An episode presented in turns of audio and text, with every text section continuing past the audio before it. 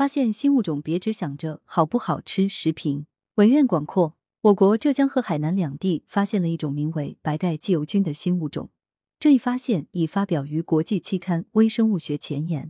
据了解，白盖鸡油菌由海南医学院热带转化医学、教育部重点实验室、浙江大学生命科学学院食用菌研究所等研究机构的科研人员于二零一七年和二零二零年先后在海南英歌岭、浙江天目山发现，经基因测序后确定为新物种。十月十日，《武汉晚报》新物种白盖鸡油菌的发现，不但震惊了国内外的生物界。而且也引起了国内网友的强烈关注。通俗意义上来看，一个新物种的发现，不管是动物还是植物，都意味着在地球大家庭中又多了一个新朋友。而它背后所代表的价值和意义，既是重大的，也是十分深远的。就以在浙江和海南发现的新物种白盖鸡油菌为例，既是国内有关科研院所、大学生物资源考察的成果，也是多年来各地重视保护生物多样性的结果。但是多少有些让人哭笑不得的是，很多网友在对新物种的发现表达了强烈关注和极大兴趣之后，最先想到的问题就是这种菌子好不好吃？尽管我们常说民以食为天，但是在早已解决温饱问题的当下，如果还是习惯用能不能吃、好不好吃作为评判一个新发现物种的价值，就显得目光有些狭隘，格局有些小了。对于一个新物种的发现，最大的价值就是科学研究。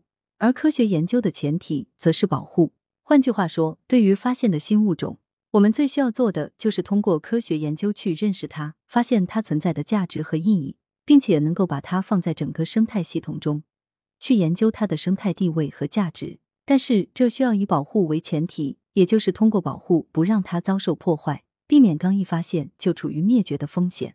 从这个角度来说，很多网友所关心的新物种白盖鸡油菌好不好吃？显然与保护和研究的理念背道而驰。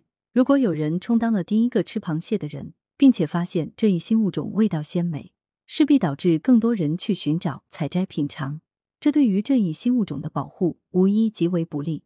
有人可能会说，对于发现的新物种进行科学研究的最终目的，不也是为了发掘并且利用它的价值吗？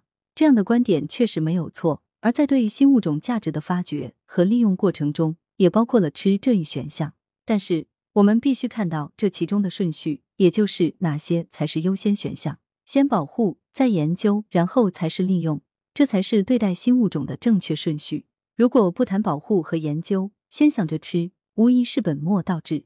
实际上，发现新物种、保护濒危物种、维持生物多样性，不仅仅是生态环保领域的议题，更事关产业发展与国民经济发展。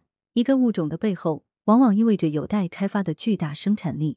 如果研究证明白盖鸡油均具备食用或者是药用价值，那么就可以考虑人工培育与种植等。但是，所有这些都是以保护和研究为前提的。